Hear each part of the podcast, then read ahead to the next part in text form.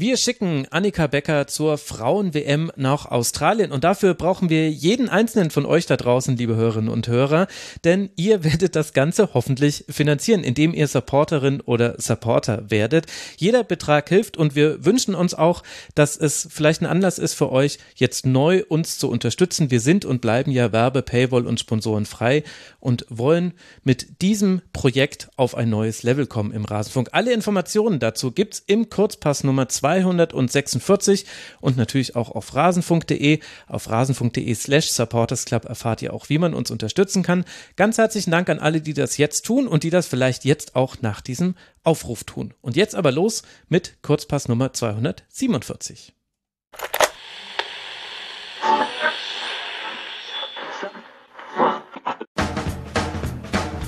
Der Rasenfunk Kurzpass.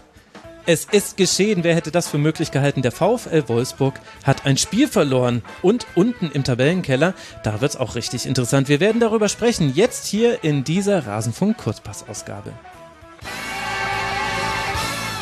Hallo und herzlich willkommen, liebe Hörerinnen und Hörer, auf ein zweites. Mein Name ist Max Jakob Ost. Mein Name ist aber viel weniger wichtig als die Gäste, die ich hier habe. Ich freue mich auf eine ganz besondere Runde. Ich begrüße zum einen Charlotte Bruch vom Tagesspiegel, bei Twitter auch die Charlotte, Charlotte Bruch, also relativ einfach zu finden. Hallo Charlotte, schön, dass du mal hier im Rasenfunk bist.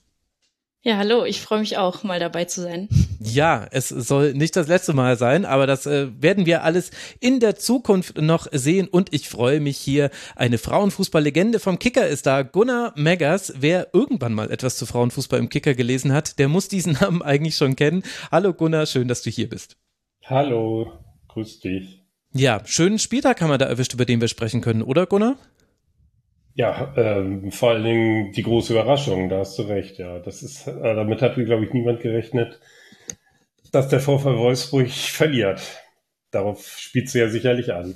ja, ich wollte nicht das 0 zu 0 von Köln und Leverkusen jetzt placken. Das werden wir uns auch noch ein bisschen, bisschen aufheben. Nee, dann lass doch gleich mit diesem Spiel beginnen. Es begab sich am Samstag, war es, glaube ich, an dem äh, vor über 3500 ZuschauerInnen der VfL Wolfsburg ein Heimspiel spielt und auch schon in der ersten Minute in Führung geht durch Jule Brandt. Man konnte das Gefühl bekommen, jetzt geht alles seinen normalen Gang, aber dem war nicht so. Noch vor der Halbzeit kann Sarah Lindner zum 1 zu 1 ausgleichen und als dann Nicole Biller in der 70. Minute das 2 zu 1 macht, da wird es ein bisschen hektisch in Wolfsburg und tatsächlich ist dann das passiert, was schon so lange nicht mehr passiert ist. Seit 23 Spielen in saisonübergreifend hat der VfL Wolfsburg in der Bundesliga nur gewonnen. Die letzte Niederlage zu Hause war sogar erst 2016, damals gegen Potsdam und die letzte Niederlage in der Liga generell war eben auch gegen Hoffenheim. Charlotte, was ist zu diesem Spiel zu sagen? Wie ist diese Niederlage zustande gekommen?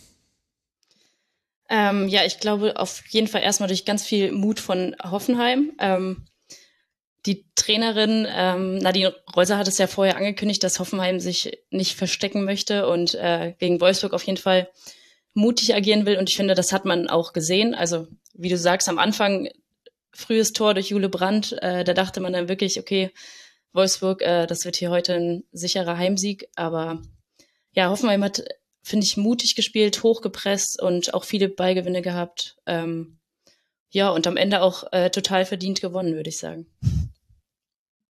Was ist denn da in Hoffenheim los, Gunnar? Kannst du mir das erklären? Also seitdem Nadine Reuser übernommen hat, äh, wirken die ja wie verwandelt eigentlich?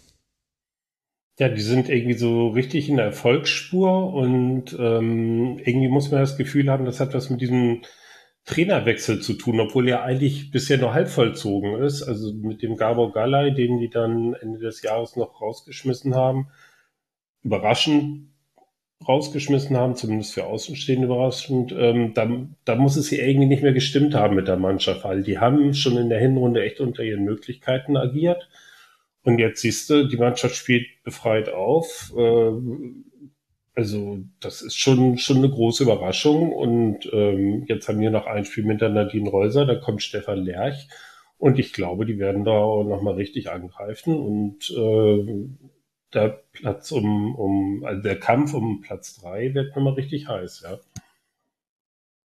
Aber findet ihr das auch ein bisschen komisch, dass, also es war ja sowieso schon zwiespältig zu sehen, dass Stefan Leich erst noch die U19 der Männer von Hoffenheim die Saison fertig trainiert und dann wechselt und jetzt hat es ja fast noch so eine besondere ähm, Absurdität bekommen, dadurch, dass es jetzt eben gerade aktuell so gut läuft unter Nadine Reuser. Würdest du das auch kritisch sehen, Charlotte, wie sich da Hoffenheim eigentlich dann so selbst verschuldet in so eine komische Situation reinbuxiert hat? Ähm, ja, auf jeden Fall. Also ich fand es auch erstmal komisch, dass äh, da eigentlich der neue Trainer verpflichtet wird und erstmal macht er, glaube ich, noch die B-Jugend, ähm, möchte er noch erst betreuen, bevor er die Frauen übernimmt. Ich weiß nicht, ob man sich dadurch jetzt dann wirklich nicht ein bisschen schwerer gemacht hat. Also es kann natürlich sein, dass vorher Reuser und ähm, Lerch da auch irgendwie sich natürlich besprechen vor Spielen, aber ich glaube, ja, also ist eine schwierige Situation jetzt. Also der wird auf jeden Fall unter Druck stehen, wenn er ähm, da das Amt übernimmt, glaube ich. Aber, aber ähm, der Stefan Lerch, der wäre schon gerne vorher ähm, bei den Frauen eingestiegen. Aber das gab halt irgendwie wohl interne Probleme dort und, und insofern war das jetzt gar nicht unbedingt seine Schuld und, sondern ich glaube, es war einfach nicht gut vorbereitet bei den Hoffenheimern, dieser Trainerwechsel. Mhm. Ja, oder Halbwechsel oder Viertelwechsel, wie man das auch bezeichnen möchte mit, mittlerweile. Ähm, nichtsdestotrotz ähm, glaube ich, dass das Stefan Lerch schon gut machen wird. Ich kenne ihn noch aus Wolfsburger Zeiten.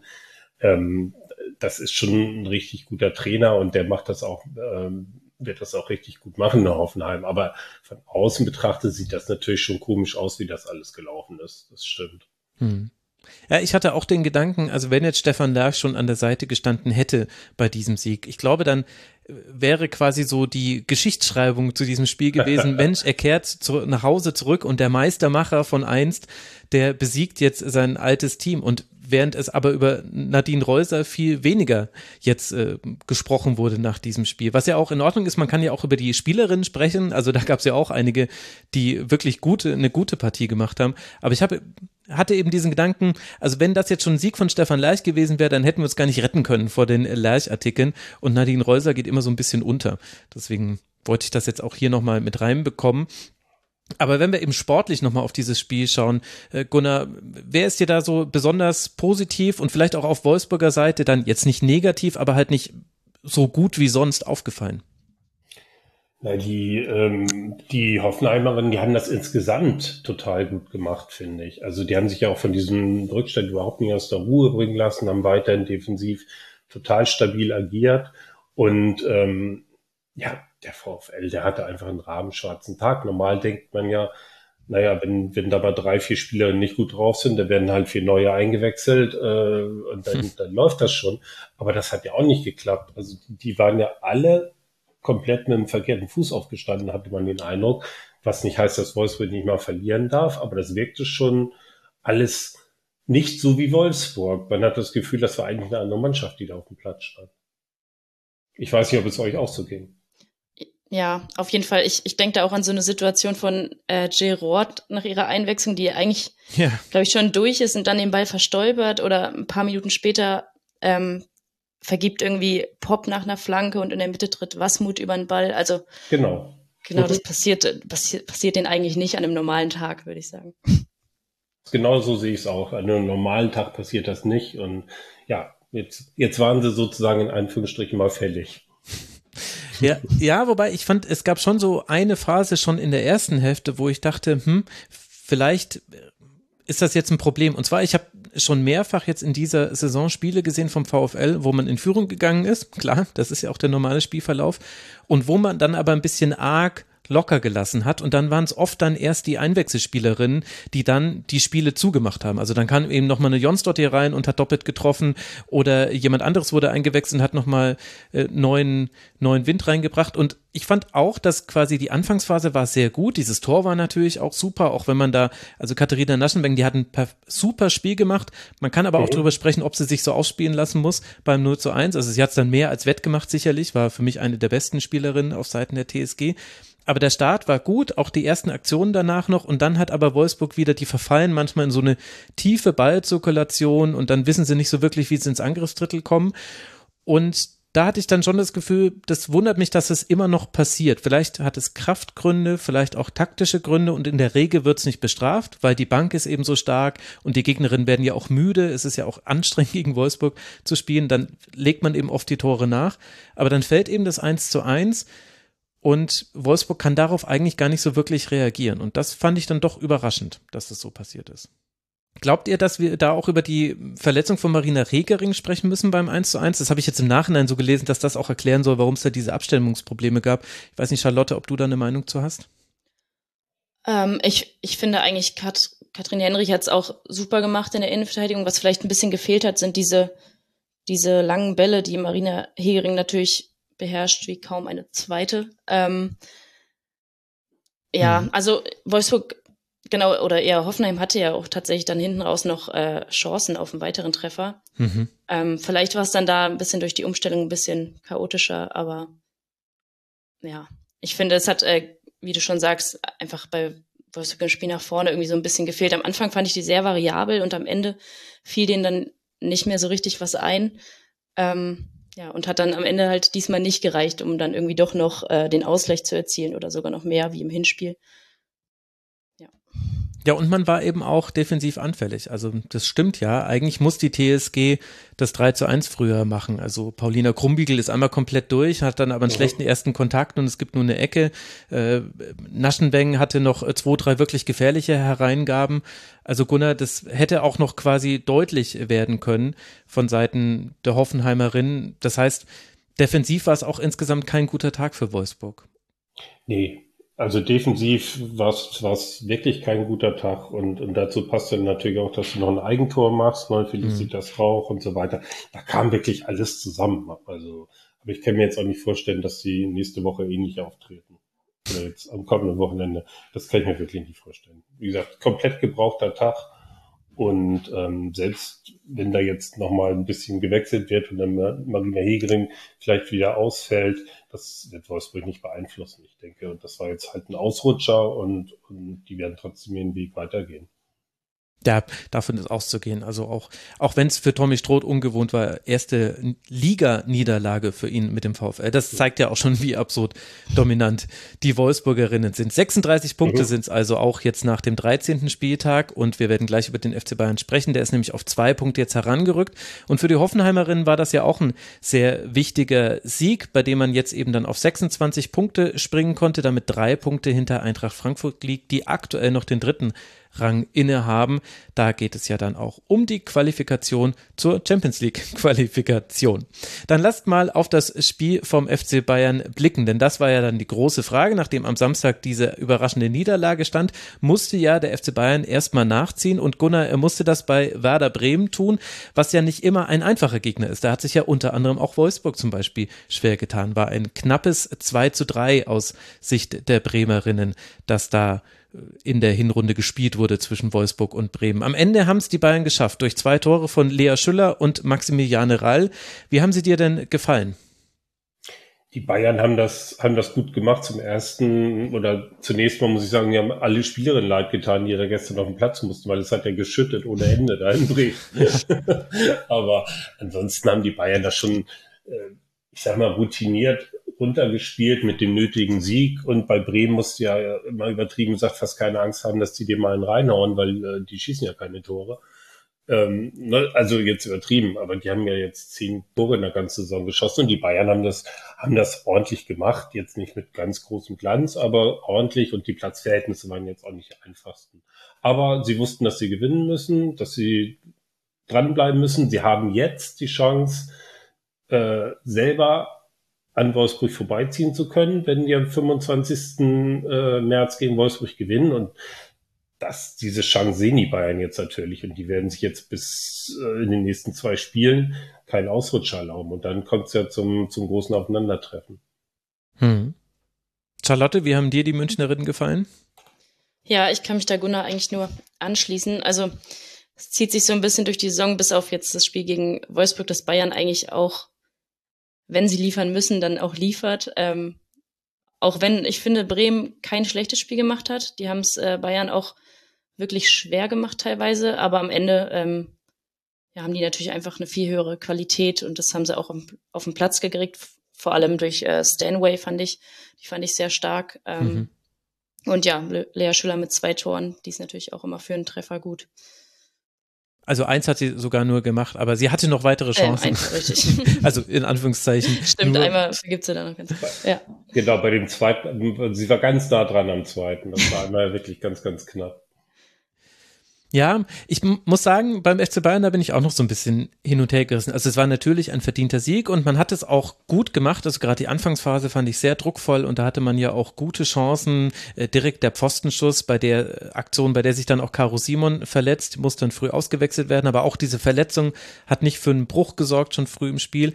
Aber also an, allein Franziska Kett muss mindestens ein Tor machen. Äh, ich fand äh, dass auch. Äh, Lea Schüller macht dann zwar ihren Treffer mit, mit dem Posten, aber hat vorher auch noch gute Möglichkeiten vergeben. Und es waren viel so also sie waren sehr bemüht und es gab immer wieder Dinge, die funktioniert haben. Also Clara Bühl ist, glaube ich, dreimal an Ulbrich vorbei äh, zur Grundlinie gegangen und hat dann nach innen gelegt und, äh, zu, und ganz oft hat es Ulbrich noch super verteidigt und einmal war eben aber einfach Clara Bühl besser und dann ist auch das 1 zu 0 gefallen, wenn ich mich gerade richtig erinnere. Genau, das war in der 41. Minute dann der, der Ball, der Fall auch.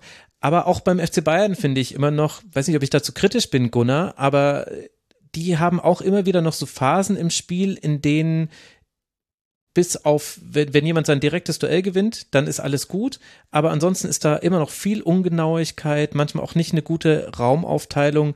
Ich finde, äh, dass äh, Tuva Hansen zum Beispiel war diesmal viel defensiver. Sie hat das gut gemacht, also hat eine sehr gute Partie gespielt, aber offensiv hat sie sich kaum vorne nach vorne mit eingeschaltet.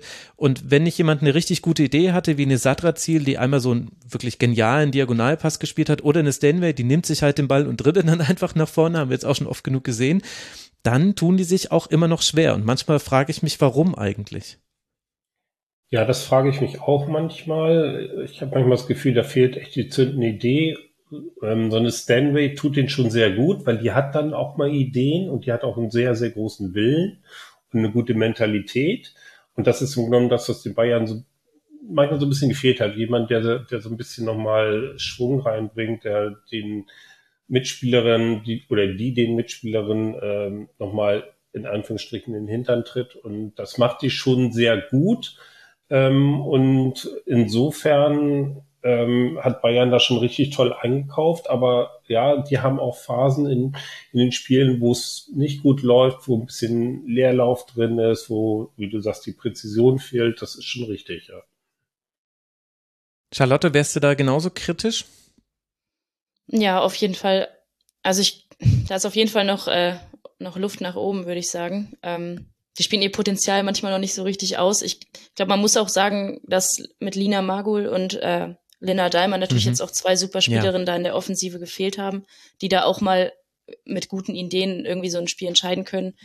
Ähm, ja, aber insgesamt haben die natürlich trotzdem einen krassen Kader, wo sie eigentlich auch solche, äh, also wenn zwei solche Spielerinnen fehlen, das auffangen könnten. Ja.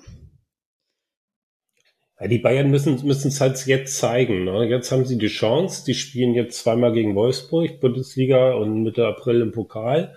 Und, und jetzt müssen sie zeigen, wie gut sie wirklich sind, weil das sind jetzt ihre Chancen. Ähm, wollen sie wieder gegen Wolfsburg verlieren? Dann gewinnt Wolfsburg das neunte Mal die Pokal. Da haben sie jetzt die große Chance und, und in der Meisterschaft haben sie es jetzt, wie, wie eben schon gesagt, in der eigenen Hand oder in den eigenen Füßen, jetzt an VfL vorbeizuziehen. Die, das hatten sie ja lange Zeit gar nicht, diese Aussicht bei fünf Punkten Rückstand. Und jetzt müssen sie es wirklich zeigen, wie viel Potenzial sie haben und wie gut sie sind. Also ähm, weiter kann das Tor eigentlich im Moment nicht ausstehen, im wahrsten Sinne des Wortes für den FC Bayern. Ja, guter Punkt. Da kommen jetzt äh, wichtige Spiele auf die Bayern zu. Auf der anderen Seite, Charlotte, haben wir ja auch noch äh, Werder. Die mussten mit angucken, wie die Konkurrenz ja in weiten Teilen äh, schon gespielt hatte, verbleiben jetzt auf dem elften Tabellenplatz, haben einen Punkt Rückstand auf Köln und äh, die Duisburgerinnen, die gewinnen konnten, sind so ein bisschen die Gewinnerinnen des Spieltags der unteren Tabellenhälfte, würde ich jetzt mal sagen.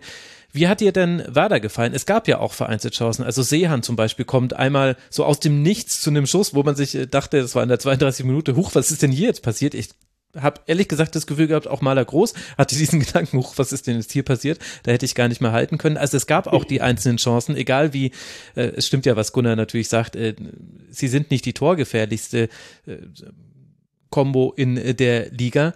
Aber wie hat dir Werder gefallen? Ähm, ja, also genau, ich, ich fand die haben's, also dieses Übergewicht von Bayern fand ich gar nicht so ähm, eindeutig. Also ich glaube, die hatten trotzdem natürlich 60 Prozent Ballbesitz, aber ich habe da sogar mehr erwartet. Und ich finde, durch, dadurch, dass Werder oft natürlich angelaufen wurde und unter Druck stand, haben sie trotzdem versucht, das ähm, auch mal spielerisch zu lösen und das auch gar nicht schlecht gemacht. Also ich finde, nach der Winterpause sind die auf jeden Fall verbessert wieder in die Rückrunde gestartet. Ähm, und man muss natürlich auch sagen, 2-0 gegen Bayern ist vielleicht gar nicht so schlecht, wenn man sieht, wie viele Chancen die eigentlich noch hatten, so fürs Torverhältnis, weil unten ist es ja sehr eng. Und dann kann ja auch mal sowas irgendwie am Ende entscheiden. Aber ja, ich finde, Werder hat schon Lust, irgendwie Fußball zu spielen. Ähm, das merkt man, das sieht man denen an. Und ja, ich bin gespannt, was die jetzt in den nächsten Spielen dann noch zeigen. Gunnar, was sind deine Gedanken zu Werder? Ja, wie eben schon gesagt, die müssen einfach mal mehr Tore schießen. Sie sind nicht so schlecht, aber sie müssen einfach mehr Tore schießen. Das war letztes Jahr auch schon ein Problem ähm, mit so wenig, mit so wenig Torgefahr kannst du eigentlich kaum in der Liga bestehen. In diesem Fall haben sie Glück, dass es noch einen Verein gibt, der, der, der noch torungefährlicher ist, der sechs Tore geschossen hat. Aber du musst einfach, du musst einfach mit Tore schießen, sonst, sonst wird es ganz, ganz eng. Und äh, Werder hat noch gute Chancen auf den Klassenhalt, aber dann müssen sie halt auch wirklich mal treffen und mehr treffen. Mhm. Wobei es ja auch noch zwei andere Teams gibt, die auch nur zehn Treffer haben. Also sie zeigen sich ja. das gerade mit Köln und Meppen. Wo, wobei Köln das ja total überraschend ist, ehrlich gesagt. Also ja, Köln stimmt. ist ja, ist ja Wahnsinn, äh, zehn Tore. Also ich meine, äh, so viel Tore hat Mandy Islacker äh, zu ihren besten Zeiten in der ganzen Saison selbst und alleine geschossen. Also ist ja, ist ja kaum zu erklären, was mit dem ersten FC Köln los ist. Das, das ist allerdings wahr, ja. Da kommen wir am Ende der Sendung mhm. nochmal drauf. Aber mhm. würdet ihr mir zustimmen, wenn ich sage, also ich habe das Gefühl, da tut sich schon was bei Werder. Und auch in dem Spiel konnte man das sehen. Also man hatte diesen Seehandschuss, den habe ich schon erwähnt. Äh, Standardsituationen sind immer noch, spielen eine große Rolle. Da hatte einmal Michel Ulbrich auch einen Kopfball, den äh, Groß noch parieren musste nach einem Freistoß von Lürsen. Kellisch äh, hat äh, ganz gute Dribblings gemacht nach ihrer Einwechslung. Stefanie Sanders hatte noch zwei Chancen. Klar, das waren jetzt nicht die Großchancen, ist aber auch schwierig, die gegen den FC Bayern herauszuspielen. Aber ich habe schon das Gefühl, weiß nicht, Charlotte, wie du das siehst, also meinem ja, Eindruck nach wird schon so. besser. Mm. Ja, finde ich auch. Also genau, man muss auch sehen, dass es irgendwie gegen Bayern ging und dafür haben sie es, finde ich, gut gemacht. Wenn Gunnar natürlich auch recht hat, am Ende, äh, selbst wenn sie dann die guten Chancen haben, dann muss halt auch irgendwie eine mal reingehen. Ähm, aber das können sie sich auch für die nächsten Spiele noch aufheben, wenn es gegen die anderen Gegnerinnen geht. Ähm, aber ich finde auch, es hat sich was getan bei denen in der Winterpause. Also auch im Spiel gegen Turbine zum Beispiel mhm. ähm, unter der Woche, da fand ich es auch schon äh, sehr gut, auch spielerisch wirklich nicht schlecht. Und ja, ich glaube, die werden da im Abstiegskampf auch noch äh, ziemlich Gas geben. Also ich finde, die Einstellung stimmt auch bei denen. Also wie die sich teilweise in die Zweikämpfe geschmissen haben ähm, um da irgendwie noch ein Tor zu verhindern. Ja. Ja, genau, das ist eben noch wichtig zu erwähnen. Werder hat das Nachholspiel gegen Potsdam unter der Woche mit 2 zu 1 gewonnen und deswegen eben diese 10 Punkte. Deswegen ist man auch dran an den anderen Teams. Es geht jetzt dann weiter für Werder Bremen zu Hause gegen Eintracht Frankfurt und dann reist man nach Duisburg. Das könnte natürlich interessant werden. Und für den FC Bayern geht es jetzt direkt zu Hause gegen Duisburg, bevor man dann nach Köln reist. Und dann kommen die wilden Wochen. Arsenal, Wolfsburg, Arsenal, Meppen, Wolfsburg sind dann die nächsten Gegnerinnen für Bayern. Also dann wird so ein bisschen durchgerödelt. Dann lasst uns mal noch auf das Team blicken, das aktuell noch auf dem dritten Tabellenrang liegt und das bestimmt sehr froh war, dass es mit 4 zu 1 gewinnen konnte. Das ist Eintracht Frankfurt. Vor fast 2500 ZuschauerInnen durften die den Spieltag eröffnen. Nicole Anjomi trifft doppelt doppelt in der 17. und der 50. Minute. Gerardine Reuteler kann dann das 3 zu 0 nachlegen in der 55. Minute. Kaikchi kann zwar noch verkürzen, sagt man dann ja so in der 83. Aber Carlotta Wamser nutzt dann eine von ihren vielen Chancen in der Schlussphase. Und so ist es dann, Charlotte, ein 4 zu 1, bei dem die Eintracht ihre Offensivgewalt auf den Rasen gebracht hat. Es hätte sogar noch höher ausfallen können. Da gab es noch, ich habe es ja gerade schon erwähnt, die eine oder andere Chance mehr. Wie gefällt dir denn die Eintracht aktuell? Ja, sehr, sehr gut, muss ich sagen. Also ich habe im Vorfeld äh, erwartet, dass es das Spiel ja ein bisschen enger ist, also dass es auch nicht so eindeutig mit 4-1 zugunsten äh, Frankfurt ausgeht. Das liegt nicht an daran, dass Frankfurt irgendwie nicht gut genug dafür wäre, aber ich habe äh, Freiburg ein bisschen stärker eingeschätzt. Aber ähm, ja, im Endeffekt, ich glaube, Freiburg fand ich hat den besseren Start erwischt und dann war Frankfurt aber spätestens nach zehn Minuten auch äh, im Spiel und hat dann auch wirklich die, die Klasse, die sie haben, irgendwie auf den Platz gebracht. Ähm, ja, die haben natürlich auch eine super Offensive, da mit Nicole und Yomi unglaubliche Schnelligkeit. Ähm, ja, und ich finde auch, die haben das einfach sehr souverän gespielt und man muss sagen, da war dann doch noch mal ein bisschen, also für Freiburg fehlt da noch ein bisschen was, um mit so einem Team wie Frankfurt am Ende mitzuhalten. Das ist so, was ich am Ende gedacht habe. Ja, defensive Stabilität fehlt da, glaube ich, so ein bisschen, Gunnar. Wenn ich mir das angucke, 26 äh, Gegentore hat der SC Freiburg und man kann eigentlich so an allen Ecken der Defensive ansetzen und so kleinere Mäkel finden. Also in dem Spiel hatte jetzt zum Beispiel auch Nuding nicht das beste Spiel. Ähm, Strafraumpräsenz war nicht ganz so gut. Beim 0 zu 1 sah sie auch nicht gut aus. Aber es geht dann auch weiter. Also auch die, in der Innenverteidigung gibt es mal immer mal wieder einzelne Fehler. Im Aufbau erlaubt man sich manchmal böse Aufbaufehler. Also ist das vielleicht so das, was sich beim SC Freiburg vor allem verändern muss? Ja, ja, die müssen, die müssen defensiv schon stabiler werden. Also die spielen ja eine, eine gute Saison und äh, alles so in Ordnung und profitieren natürlich auch davon, dass die Janina Minge da ihre Tore schießt. Also mhm. die, ne, hätte ich nicht gedacht, dass sie so eine gute Saison spielt, aber defensiv hapert es wirklich noch. Und ähm, das hat Frankfurt schon schon ganz gut genutzt. Hat mich auch sehr gefreut für Nicola Njomi, dass sie zwei Tore gemacht hat. Ähm, also für die Eintracht läuft das und, und ähm, Freiburg hat defensiv wirklich noch ein bisschen, bisschen Nachholbedarf. Also das hat das Spiel ganz eindeutig gezeigt am Freitag. Ich finde vor allem, weil, weil Freiburg natürlich da oft irgendwie hoch anläuft und versucht hat, Frankfurt unter Druck zu setzen, die das dann aber auch super durch Tanja Parolek ähm, oder irgendwie Barbara Dunst äh, ausspielen mhm. kann und dann natürlich ganz schnell nach vorne kommt, äh, zielstrebig ist und ja, da muss Frei, äh, Freiburg dann einfach irgendwie besser im Pressing sein und diese Situation dann gar nicht darf, also da Frankfurt darf das nicht auflösen dann in dem Moment, sonst wird es halt direkt gefährlich. Ja, beziehungsweise ich hatte da noch den Gedanken, äh, Pressing kann ja nicht über 90 Minuten funktionieren. Also die, es gab ja die Phasen, in denen Freiburg hoch angelaufen ist, gerade am Anfang, und da hat es auch ganz gut die Eintracht unter Probleme äh, gestellt, vor Probleme gestellt, aber das kannst du ja nicht die ganze Zeit durchziehen. Und ich finde, dass Freiburg immer dann ein Problem hat, wenn es tiefer steht. Weil dann, also zum Beispiel, was Eintracht Frankfurt wirklich systematisch gemacht hat, war äh, die letzte Kette zu binden, also indem einfach die vorderen Stürmerinnen und oft rückt noch eine von den Außenverteidigerinnen nach, die gehen einfach sehr, sehr weit nach vorne. Das heißt, jede Verteidigerin hat ihre Gegenspielerin und dann lässt sich eine der Stürmerinnen fallen und Jemand anderes geht aber direkt in die Lücke dahinter. Also so ein klassisches Aufreißen, Schaffen von Lücken. Und das macht Frankfurt sehr gut, weil das Gute bei Frankfurt ist, dass du nie genau weißt, wer macht das jetzt. Also macht es Prasnika, macht es Reuteler, macht das äh, Anjomi, macht das Freigang. Also alle, die haben das immer mal wieder mit drin und die ruschieren ja auch auf ihren Positionen unter sich nochmal. Das macht es auch nochmal ein bisschen schwieriger. Aber eigentlich ist das ja ein relativ simples Mittel. Und dennoch hat es allein damit Frankfurt geschafft, in der ersten Hälfte sich die Chancen herauszuspielen und in der zweiten Hälfte kamen halt dann noch die individuellen Fehler mit dazu.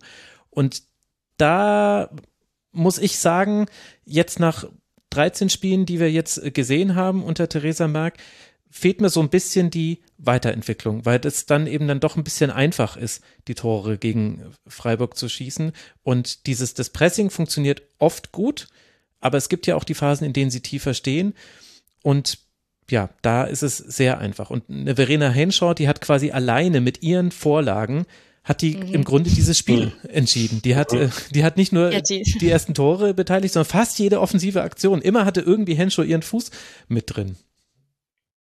Das stimmt, das hat die richtig gut gemacht, ja. Das stimmt. Immer diese, diese Bälle so diagonal hinter die Kette, die hat die ja. schon drauf. Mhm. Da, ja. Mhm. Und dann war es auch zum Beispiel, ist mir auch noch ein Aspekt aufgefallen. Ich fand zum Beispiel, dass Schasching, äh, die ja wieder von Anfang an spielen durfte, Annabelle Schasching, äh, die war extrem giftig bei zweiten Bällen und auch bei Ballverlusten, dass sie hinterhergegangen ist.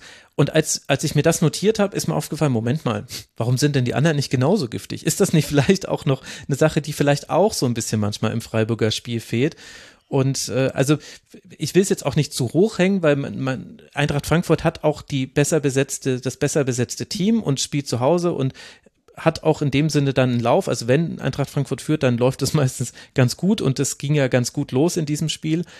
Aber da gab es schon noch so viele Sachen, über die ich nachgedacht habe bei Freiburg. Auch zum Beispiel, also Judith Steinert kommen dann und äh, Hasrik Kaikci und bereiten sich ja quasi selbst das, das eine Tor vor, das Freiburg schießt. Und man muss es jetzt nicht immer auf Personalien reduzieren, aber dennoch hat man schon eine Veränderung gemerkt, als die dann gespielt haben. Auch so eine gewisse Souveränität, obwohl das Spiel da schon entschieden war, wo man dann halt auch Fragen stellen kann. Warum spielt denn eigentlich Kaikchi, die ja mal so wichtig war für Freiburg? Warum bekommt sie gerade so wenige Startelf-Einsätze und ist vielleicht auch die Struktur bei Freiburg nicht so, dass es da so eine Achse von Spielerinnen gibt, also so eine Hoffmann zum Beispiel, die immer wieder ihre Aktionen hat, aber die wirkte mir manchmal auch ein bisschen alleine, weil sie, äh, die war dann diejenige, die sich hat fallen lassen, die versucht hat, einen Ball mal festzumachen, weiter zu verteilen. Und dann hat sie den Ball verteilt und ist wieder tief gegangen, also Spiel und Geh und dann hat sie den Ball aber nie wieder gesehen. Und dann musste sie wieder zurücklaufen. Also ja, das waren so Gedanken, die ich zu Freiburg hatte ich habe das Gefühl, da ist, äh, da, da muss an ganz schön viel gearbeitet werden und es wird vielleicht ein bisschen kaschiert dadurch, dass man eben schon 22 Punkte hat und alles ja auch gut ist und, äh, und man muss es auch nicht schlechter reden, als es ist. Aber es gibt schon wirklich noch viel zu tun, glaube ich. Ja, gibt es, gibt es auf jeden Fall. Aber wie gesagt, 22 Punkte hätte ich denen zu diesem Zeitpunkt nie zugetraut. Also ähm, das, das läuft schon. Und auch die hatten am, am Freitag wirklich nicht ihren besten Tag oder ihren besten Abend, besser gesagt. Und, und auf der anderen Seite hat Frankfurt das dennoch sehr clever gemacht. Und ich glaube, dass Freiburg trotzdem den Weg so weitergehen wird. Und ich denke, die werden auch am Ende da auf der Position fünf bleiben. Und dann haben die eine ordentliche Saison gespielt und dann werden die es sicherlich auch noch im Sommer mal aufarbeiten und, und ähm, wahrscheinlich nächste Saison die Schwächen, die du auch erkannt hast, ähm, wahrscheinlich auch beheben. Und, und ich denke, das machen sie schon recht ordentlich. Und ja, hinzu kommt, dass Janina Minge verlängert hat, was mhm. natürlich auch nochmal einen Schub gibt. Also das ist ja für die ganz wichtig, diese Spielerin. Ne? Vielleicht sogar künftige WM-Teilnehmerin. Das wäre für Freiburg das Größte. Ne? Ja, absolut. Die konnten auch, finde ich, also in der Winterpause ja wirklich mit vielen Spielerinnen da irgendwie verlängern. Mhm. Vor allem natürlich mit Minge und ich glaube, nächste Saison ist das dann auch, wenn die alle so oder im großen Teil zusammenbleiben, ähm, dann ist das auch wirklich ein gutes Team. Ich Sind sie ja jetzt auch. schon. Mhm, denke ich auch. Ja, da habt ihr sicherlich recht. Ähm, und äh, was machen wir mit äh, Frankfurt, äh, Charlotte? Da eigentlich äh, beginnt ja jetzt gerade die richtig heiße Phase. Also Eintracht äh, wird sehr froh gewesen sein, dass man da gewonnen hat, eben angesichts der, des Hoffenheimer Sieges. Drei Punkte Vorsprung sind es aktuell. Es geht jetzt dann zu Bremen, dann zu Hause gegen Essen und dann nach Duisburg. Und es gibt noch das direkte Duell mit der TSG, das zu Hause ausgetragen wird, also aus Sicht der Eintracht. Wie gefällt dir die SGE? Ähm, ja, auf, also ich, ich finde die wirklich sehr gut, auch äh, sehr gefestigt. Die haben einen tollen Kader, finde ich. Und stehen auch defensiv sehr sicher. Also Nüsken fand ich zum Beispiel auch super. Die kann auch äh, wahnsinnig gute Bälle irgendwie schlagen. Und das hat man auch natürlich beim dritten Tor gesehen, auch wenn Freiburg da natürlich sehr, sehr äh, schlecht aussieht.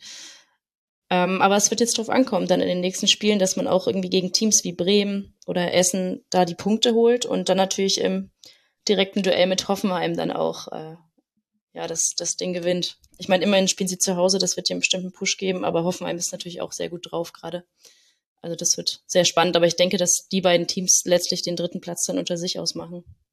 Aber das ist ja auch, das ist ja auch super, finde ich. Das ist doch eigentlich toll, wenn du, du hast vorne den Kampf um die Meisterschaft, der jetzt nochmal richtig spannend geworden ist. Du hast diesen Kampf um diesen wichtigen Platz drei. Mhm. Das Besseres kann der Liga nicht passieren. Mhm. Hinten ist es auch alles eng zusammen. Also das ist doch eigentlich, ist doch eigentlich äh, eine tolle Ausgangsposition jetzt für den Rest der Saison.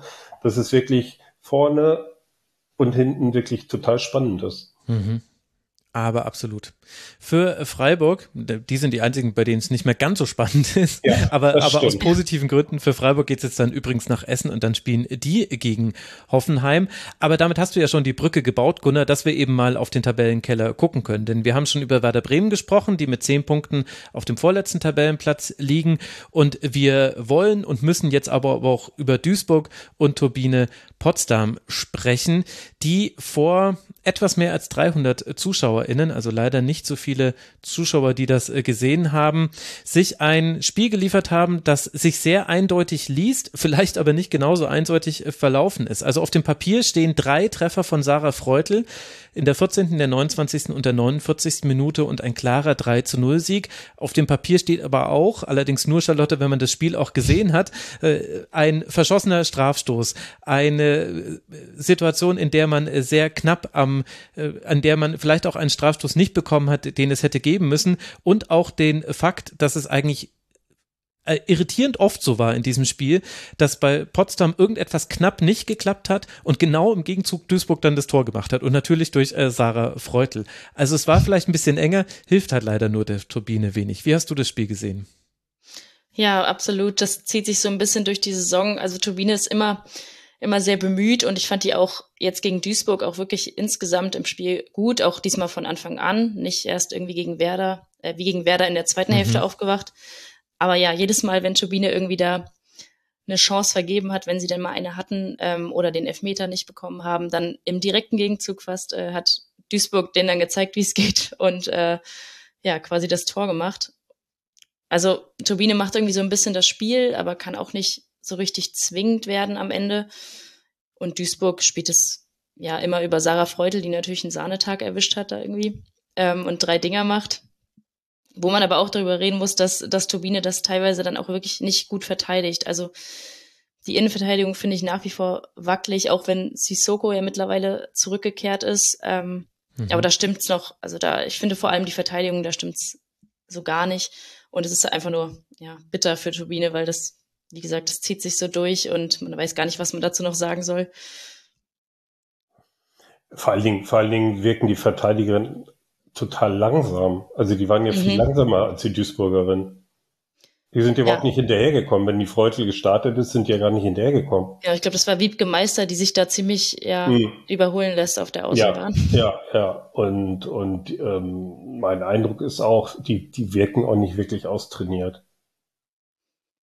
Also das, mhm. das, das sieht nicht so aus, als wenn die austrainiert sind. Die sind nicht wirklich fit. Und also das war schon für Duisburg ziemlich einfach, die Tore zu schießen, fand ich. Ja, ich finde genau, was, was denen wirklich fehlt, ist auch ein bisschen die Geschwindigkeit, auch vorne. Mhm. Also das sieht alles sehr, sehr behäbig aus. Ähm, da sind auch nicht viele ja, tiefe Läufe. Also es ist, es ist sehr auch viel, viel Zufall, wie Turbine nach vorne spielt. Also irgendwie immer ein langes Ding schlagen und hoffen, dass der Filippo den erläuft, äh, dies aber irgendwie dann doch ein bisschen zu langsam dafür wirkt ja, ist nicht so einfach gerade. Ja, und trotzdem hatten sie ja aber ihre Chancen. Das ist ja das, mhm. was so frustrierend ist. Also alles, was ihr sagt, würde ich sagen, stimmt. Das muss man so stehen lassen. Aber allein De Filippo hat ja dreimal die Chance, äh, Tore zu erzielen. Und dann ist einfach, also die Abschlussqualität, das war quasi so dass der eine, wenn man es auf einen Nenner bringen will, dann ist das der Unterschied gewesen zwischen Duisburg und Potsdam.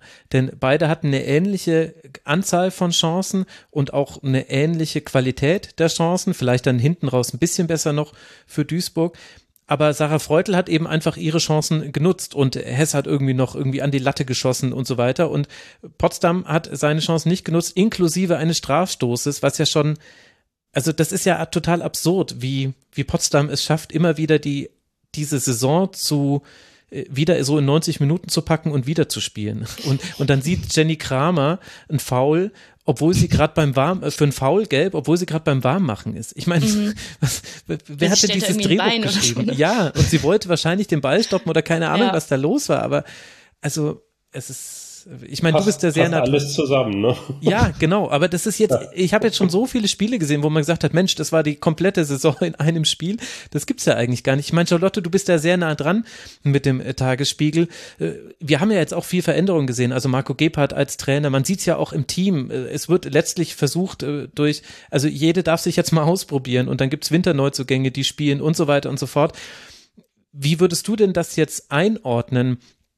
Dass das jetzt fast unmöglich wird, noch irgendwie in der Liga zu bleiben, das wissen wir ja schon länger. Aber wie bewertest du diesen Aktionismus will ich es jetzt nicht nennen, aber diese vielen Dinge, die sich jetzt auch wieder in den, innerhalb der letzten zwei, drei Wochen bei Turbine getan und verändert haben? Ja, ich glaube, nachdem da ähm, Ritter Präsident wurde, hat er natürlich versucht, irgendwie alles so ein bisschen zu beruhigen, das Umfeld, dass äh, Potsdam sich aufs Fußballspielen konzentrieren kann. Jetzt haben sie natürlich dann doch wieder einen Trainerwechsel gehabt, der dann auch neue Ideen mitbringt. Ich glaube, eine Anna Gerhardt, ähm, die hat heute irgendwie schon die vierte Position gespielt in dieser Saison. Mhm. Also da ist auch so wenig konstant an Konstanz in den Positionen, die die Spielerinnen spielen. Also wie du sagst, da darf sich irgendwie auch jeder mal ausprobieren oder viele, viele Wechsel auch. Äh, das irgendwie Grinschenko war gegen Duisburg dann äh, wieder auf der Bank, die vorher auch mal gespielt hat. Also ja, und es wird halt immer schwieriger. Also ich glaube, nach dem Spiel hat Weidauer gesagt, solange es rechnerisch noch möglich ist, ähm, geben wir die Hoffnung nicht auf. Aber man muss schon sehen, dass die Spiele gegen Duisburg oder auch gegen Werder, die hätten sie gewinnen müssen. Und ja, jetzt kommt mit, mit Köln eine Mannschaft, die vielleicht noch schlagbar ist.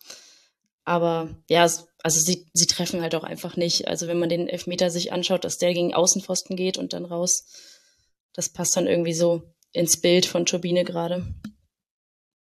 Ja, den klareren Elfmeter haben sie nicht bekommen. Diesen Elfmeter, wo man bis heute nicht weiß, war das wirklich einer den haben sie dann verschossen. Andererseits, Gunnar, so kleinere Details konnte man sehen. Also mir ist aufgefallen, dass sie zum ersten Mal äh, wieder so positive Akzente im Aufbauspiel hatten, so wie in der zweiten Hälfte gegen Werder auch schon. Also dass sie so mit so kleineren Kombinationen eigentlich sich so durchs Mittelfeld nach vorne geschoben haben, bis dann eben dann der, der finale Pass kam. Der kam halt dann häufig auf äh, Filippo und die konnte die Chancen dann nicht nutzen. Aber ich weiß jetzt nicht, ob ich da jetzt auch dann zu sehr versuche, Dinge zu sehen, aber ich bilde mir ein, da schon auch äh, ganz ganz kleine Schritte zu sehen bei Turbine Potsdam. Geht es dir auch so? Ja, jein, aber, aber ganz kleine Schritte helfen halt auch nicht, ne, wenn mhm. du nur einen Punkt hast. Das, damit kommst du ja nicht weiter. Und, und insgesamt muss man halt feststellen, es reicht nicht. Es reicht überhaupt nicht. In gar kein Mannschaftsteil, auf gar keiner Ebene.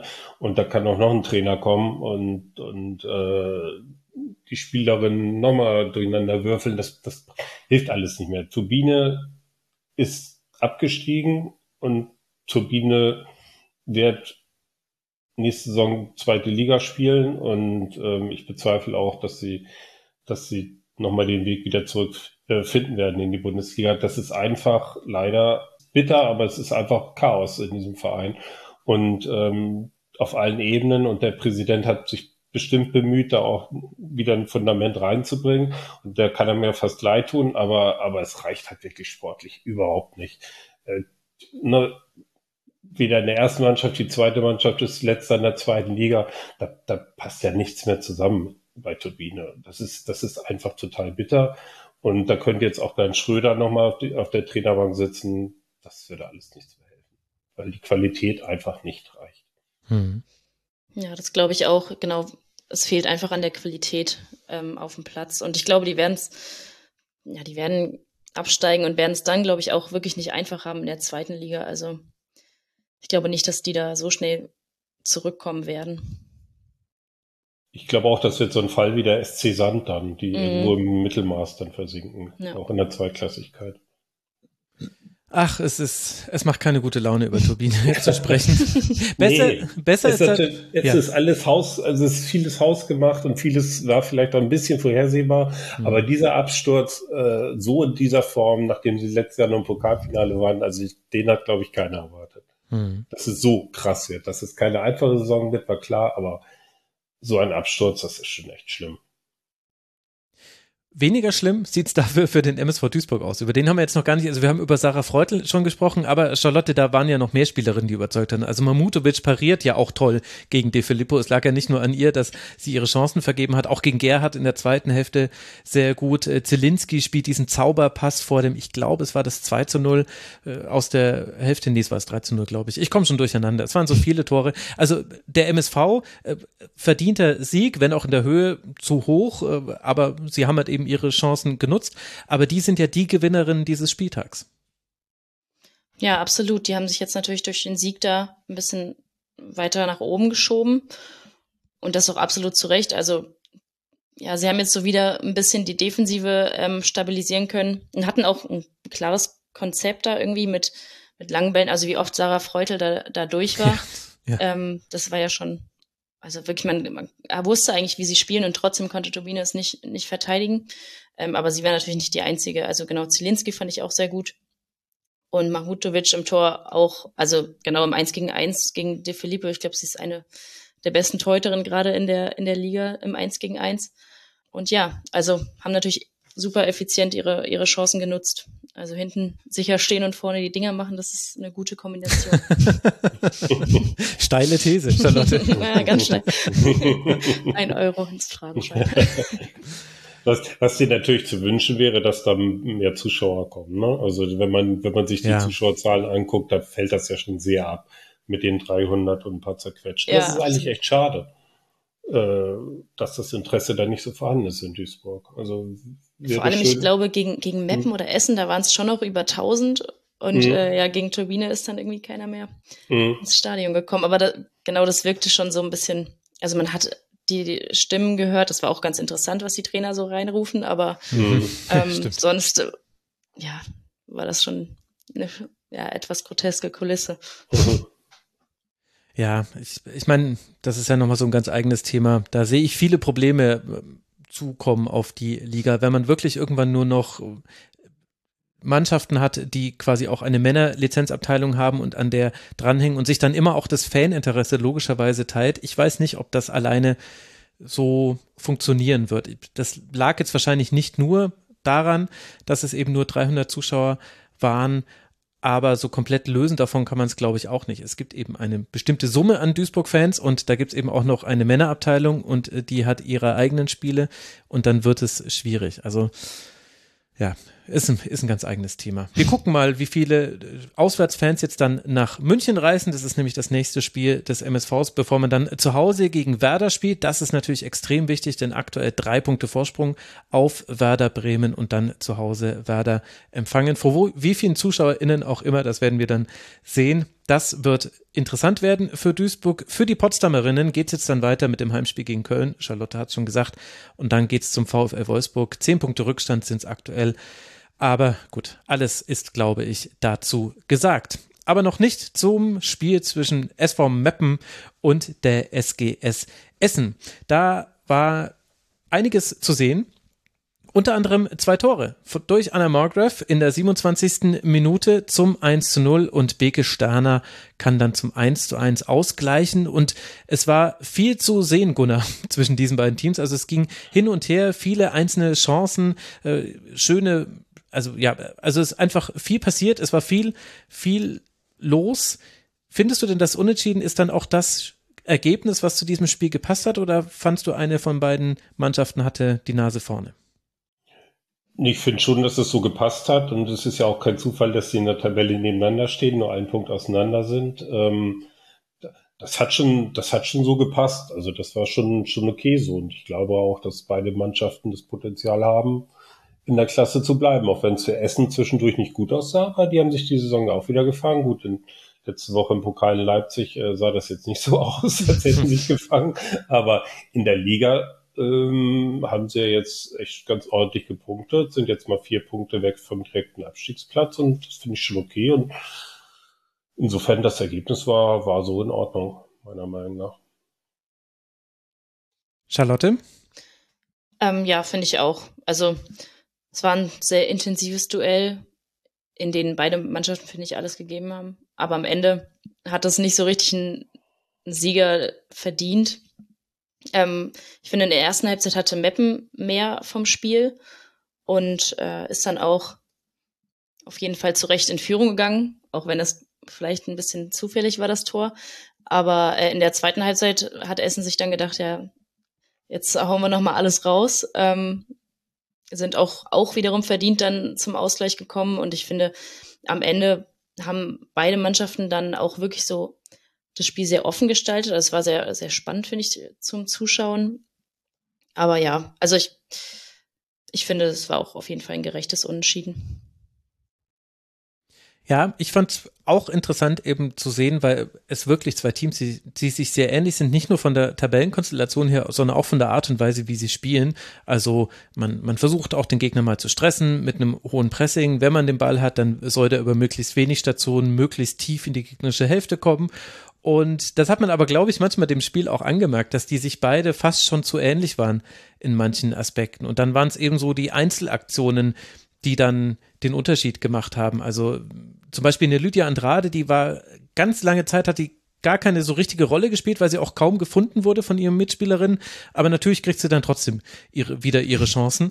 Und, äh, und da musste ich dann die Notiz wieder löschen, die ich mir da schon zu notiert hatte. Und genauso war es aber auf der anderen Seite auch. Also du konntest da auch drüber sprechen, dass jetzt eine Vivian Endemann zum Beispiel nicht so dominant war wie sonst oder auch eine Behrensen, aber dann äh, Behrensen äh, kommt dann äh, und vergibt die Chance aufs 2 zu 1 direkt nach dem Ausgleich und gewinnt auf einmal ihre Duelle auf der Seite. Und so hattest du immer wieder auch so einzelne Spielerinnen. Hirata hatte, hat unheimlich viele Bälle eingesammelt. Ich habe es mir nochmal mhm. dann rausgesucht. Absolut, die hat neun ja. Bälle, äh, hat sie eingesammelt und sechs klärende Aktionen noch äh, gehabt. Äh, und genauso hattest du aber auf der anderen Seite auch eine sehr gute Pilic, auch eine Kowalski, die wieder tolle Pässe gespielt hat. Und so waren es eben so, es war so ein Mosaik aus vielen guten Aktionen oder diese Wahnsinnsgräte von, wer war das, Lisa Weiß? Nee, Schulte war das gegen Behrensen, als Behrensen eigentlich schon durch ist. Und genau, das war ja die Szene, ja, die ich angesprochen habe. Ja. Also es gab so viele so kleine Momente und im Großen und Ganzen äh, hatte man dann auch sehr viel zu gucken in diesem Spiel. Aber es waren eben so die, die Einzelleistungen und viele auf diesem Feld, finde ich, haben ein gutes Spiel gemacht. Und äh, das war irgendwie so ganz anders als, na, wir werden gleich noch über Köln gegen Leverkusen sprechen, aber das war für mich genau das Kontrastspiel. Beides waren unentschieden, aber beim einen Meppen gegen Essen war viel los, war viel zu erkennen, hatten viele gute Aktionen, manche Fehler auch mit dabei, aber auch viel Gutes. Und ja, gut, Köln, Leverkusen. Ich will es jetzt nicht spoilern, aber wird ein bisschen zäher, dieses Segment. Ich habe es auch hintereinander weggeschaut und er habe erst Köln, Leverkusen gesehen und dann Meppen gegen Essen und das war wirklich ein ein großer Unterschied, allein von der Intensität her. Also da war bei Mappen gegen Essen viel mehr drin. Aber genau, dazu kommen wir noch. ja, da hast du die richtige Reihenfolge auf jeden Fall gewählt. Und dann, ja, und was ich bei Mappen auch interessant fand, war, also man kann es immer so schlecht sagen, wenn man nicht im Stadion sitzt und die Kameraposition ist im Mappener Stadion dafür nicht so ganz ideal. Aber ich glaube, dass sie erst äh, so eine verkappte Dreierreihe gespielt haben, weil Giesmann immer sehr weit vorgeschoben hat. Ich könnte mir vorstellen, um Behrensen und Tuon zu binden, bin ich mir aber nicht ganz sicher. Später war es aber auf jeden Fall eine Dreierkette. Also da, da war es dann ganz sicher so, weil dann äh, standen sie nur noch zentral und äh, dann hatten sie auch eher fünf in der, in der Gegenbewegung. Das fand ich aber interessant, weil nämlich Meppen das jetzt gar nicht so oft gemacht hat, dass sie innerhalb von Spielen Systeme gewechselt haben. Ich glaube, es war auch eine Reaktion darauf, dass Essen ja nach dem Ausgleich wirklich die Möglichkeiten hatte, auch nochmal in Führung zu gehen aber das hat dann eigentlich ganz gut funktioniert. Und so die einzigen Dinge, die mir so taktisch aufgefallen sind, war, dass Günnewig, die hat da dann oft alleinigen Sechser im Aufbau gespielt, also Hirata und Punsa, die auch super war, fand ich, Punsa. Mhm. Die waren immer weiter vorne postiert. Und das hat eigentlich ganz gut funktioniert, außer Günnewig wurde angespielt und dann gepresst von Essen. Das ist so dreimal passiert im Spiel. Da hat sie dreimal fast den Ball verloren, einmal hat sie den Ball auch verloren. Da hat äh, Lisa Weiß noch ausge ausgebadet für sie äh, oder hat das ausgebessert quasi, diesen Ballverlust da war Meppen so ein bisschen, also da habe ich mir gedacht, ich glaube, diesen Pass, äh, den, ähm, den möchte Karin Bakus nicht sehen, eigentlich auf Günnewig, wenn sie irgendwie nicht aufdrehen kann. Aber ansonsten ja, also es war sehr variabel. Ich habe unheimlich viele Notizen mir gemacht. Das ist äh, und und Essen ja auch. Also ähm, ich, ich weiß nicht, Gunnar. Ich meine, Essen ist ja auch so ein Urgestein und es gab ja jetzt auch, glaube ich, beim ZDF ja diese Doku-Reihe, die gerade Essen und auch die Dortmund-Frauen begleitet. Da konnte man auch nochmal so, ein, so einen Einblick bekommen. Und da ist mir nochmal bewusst geworden bei dieser Doku, welche Ruhe Markus Högner ausstrahlt und wie das eben auch sich zu übertragen scheint auf seine Spielerin. Ich denke, jetzt wirkt er lange genug, dass man das so sagen kann. Und auch das hatte ich das Gefühl, hat man in diesem Spiel gemerkt, weil die zweite Halbzeit einfach so viel souveräner und besser war und, und gleichzeitig aber auch, ja, griffig. Also ich habe das Gefühl, Essen die verlieren zwar 1 zu 6 gegen Rasenballsport Leipzig unter der Woche, aber um die muss man sich keine Sorgen machen, denn Högner schafft es eigentlich dann schon immer, irgendeinen Zugang zu den Spielerinnen zu finden, dass die dann wieder zu ihrem Spiel zurückfinden. Ja, Markus Högner, der, der kriegt das hin. Das glaube ich auch. Also ich glaube auch, dass das einfach ein, äh, ein Trainer ist, der, der da nach Essen optimal passt. Das hat er, glaube ich, dann selber auch irgendwann erkannt. Er war ja zwischendurch auf Abwägen beim DFB und als Co-Trainer in Wolfsburg und ist dann wieder zurückgegangen, weil er, glaube ich, gemerkt hat, das ist so sein Verein und da kann er äh, auch so agieren, wie er das, wie er das möchte. Und äh, da wird er auch vor allen Dingen anerkannt. Und insofern, der macht da schon eine richtig gute Arbeit. Und ähm, Essen bin ich mir jetzt sicher, lange Zeit war ich es nicht so, aber jetzt ist für mich klar, die, die werden die Klasse wieder halten. Und äh, das machen sie, machen sie schon richtig gut mit den eigentlich bescheidenen Mitteln, die sie haben. Und wenn man bedenkt, wer da alles schon gespielt hat in Essen und wer da alles weggegangen ist und trotzdem sind sie immer noch in der ersten Liga. Also Chapeau, Hut ab vor, vor Markus Högner. Der macht's richtig gut. Mensch, haben wir hier sogar noch eine Klassenerhaltsprognose bekommen. Da, da fällt mir, ich weiß nicht, ob ihr es gehört habt, da ist mir vor Schreck der Stift runtergefallen. Charlotte, denkst du ähnlich positiv über Essen?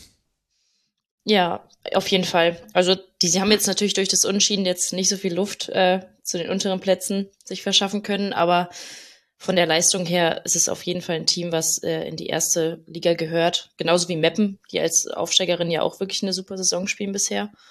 Ähm, also ich glaube, die trennen jetzt irgendwie vom, vom zehnten Platz mit Köln zwei, zwei Punkte jeweils. Aber ich sehe die da eigentlich nicht wirklich, äh, ja, dass irgendwie bedroht sind, da ab, abzusteigen oder irgendwas damit zu tun zu haben. Also die werden schon noch ihre Punkte holen. Also beide Teams, schätze ich. Hm. Also ich habe auch ein gutes Gefühl, was Essen angeht. Sie haben auch noch die entscheidenden Spiele vor sich. Also man wird hinten raus äh, spielt man dann äh, gegen gegen Potsdam auswärts, gegen Bremen auswärts, zu Hause gegen Duisburg und auswärts in Köln und vor allem äh, Bremen, Duisburg, Köln. Das sind die letzten drei Spieltage. Also da wird es sich wahrscheinlich dann entscheiden. Aber äh, mal gucken. Also die anderen, wir haben es ja auch gesehen, die einzelnen die einzelnen Ergebnisse üben dann doch manchmal noch einen Druck aus. Aber jetzt geht's erstmal ins Heimspiel gegen Freiburg und da sind auf jeden Fall Tore möglich, haben wir ja vorhin schon erörtert und die täten ja auch der SGS auch gut und das haben wir ja auch schon manchmal gesehen, dass Essen da richtig überzeugen kann. Gerade Duisburg hat das zu spüren bekommen am Ende der ersten Saisonhälfte im Winter. Für Meppen geht's jetzt dann nach Hoffenheim und dann zu Hause gegen Leverkusen. Meppen 13 Punkte, Essen 14 Punkte und wir alle wissen, Bremen mit 10 Punkten eröffnet gerade den Bereich der Ränge, in dem man nicht liegen möchte, weil das sind die Abstiegsränge. So, und jetzt haben wir noch einen Knaller, über den wir sprechen wollen. Das Derby zwischen Köln und Leverkusen vor fast 1600 ZuschauerInnen gab es keine Tore zu sehen. Charlotte, was ist, was ist trotzdem über dieses Spiel zu sagen, deiner Meinung nach, über dieses 0 zu 0? Ja, also es war jetzt wirklich kein, kein schönes Fußballspiel zum Anschauen. Ähm, dafür, dass vorher viel von, von Derby-Stimmung geredet wurde, finde ich, war es auf dem Platz dann weniger intensiv. Also ich hätte mir da, nicht, dass ich mir jetzt irgendwie dann über harte Zweikämpfe gewünscht hätte, aber ich finde, ja, da hätte man schon irgendwie ein bisschen intensiver in den Zweikämpfen rangehen können. Und auch, es war bei beiden ähm, Teams, finde ich, nicht so richtig eine Idee zu erkennen, wie sie nach vorne spielen. Ähm, das hat es dann beiden Abwehrreihen irgendwie auch relativ leicht gemacht, da zu verteidigen. Ähm, ja, also ich fand Köln insgesamt so ein bisschen, bisschen besser. Ähm, die haben da auch mehr probiert, aber auch irgendwie erst in der letzten, in den letzten 15 Minuten sind sie dann so richtig aufgewacht und da hat man gemerkt, oh, jetzt wollen sie, wollen sie doch irgendwie vielleicht hier die drei Punkte holen oder zu Hause behalten. Ähm, aber insgesamt, ja, was, was wirklich schwierig. Also hatte nicht so richtig einen Sieger verdient. Ja, also um kurz das Spiel zu illustrieren für all diejenigen, die es nicht gesehen haben. Ich habe mir eine Zahl aufgeschrieben, die sehr repräsentativ für das Spiel vom FC in der ersten Hälfte war. Man hat in der ersten Hälfte nur 33 Pässe in der gegnerischen Hälfte gespielt. Also es lief viel in der eigenen Hälfte ab, was aber ja auch am Pressing lag. Also das äh, lag ja auch daran, dass beide sich gegenseitig hochgepresst haben. Die meisten Chancen, gerade in der ersten Hälfte, waren halt irgendjemand gewinnt im Pressing den Ball und dann geht's mit äh, wenigen Stationen Richtung gegnerisches Tor. Gunnar, wie siehst du beide Teams? Wir haben ja vorhin schon mal thematisiert, dass man bei Köln nicht verstehen kann, dass man so wenige Tore erzielt. Leverkusen ist ja aber fast genauso ein Rätsel. Und auch in diesem Spiel, finde ich so ein bisschen. Oder wie, würdest du das einschätzen? Ja, Leverkusen ist ein bisschen, ja, ein Rätsel, das stimmt schon. Ähm, hätte man vielleicht ein bisschen, bisschen mehr auch erwarten können insgesamt. Ähm, ja, das ist, ist, stimmt schon, ein Rätsel ist, ist richtig. Also, während Köln für mich kein Rätsel ist, sondern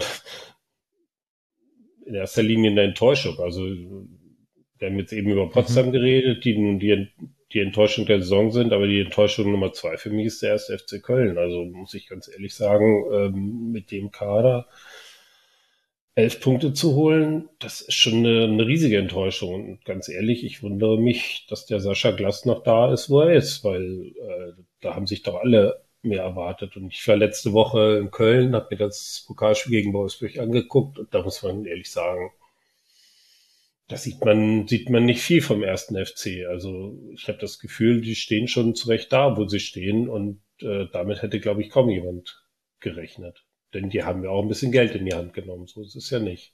Mhm. Mhm. Charlotte, bist du da auch so kritisch? Ja, schon. Also dafür, dass sie vor der Saison ja schon irgendwie da, glaube ich, gesagt haben, sie wollen unter die Top, Top 5 der Liga. Ähm, zeigen sie jetzt eindeutig zu wenig auf dem Platz, ähm, vor allem angesichts der Spielerinnen, die sie haben. Ähm, ja, also auch, ja, auch diese immer irgendwie die langen Bälle auf Außen und dann kommt die Flanke in die Mitte, das war so meistens das Konzept. Ähm, mhm. und das, ja, geht natürlich dann irgendwie nicht auf, auch nicht beim fünften Mal, wenn man es versucht. Ähm, es ist auf jeden Fall auch zu wenig und ja, vielleicht, wie Gunnar sagt, vielleicht tut da auch mal wer Neues an der Seitenlinie gut, ähm, damit mal irgendwie ein bisschen Schwung noch mal reinkommt, weil ich glaube, also ich schätze die auch wirklich sehr, sehr gefährdet ein da unten.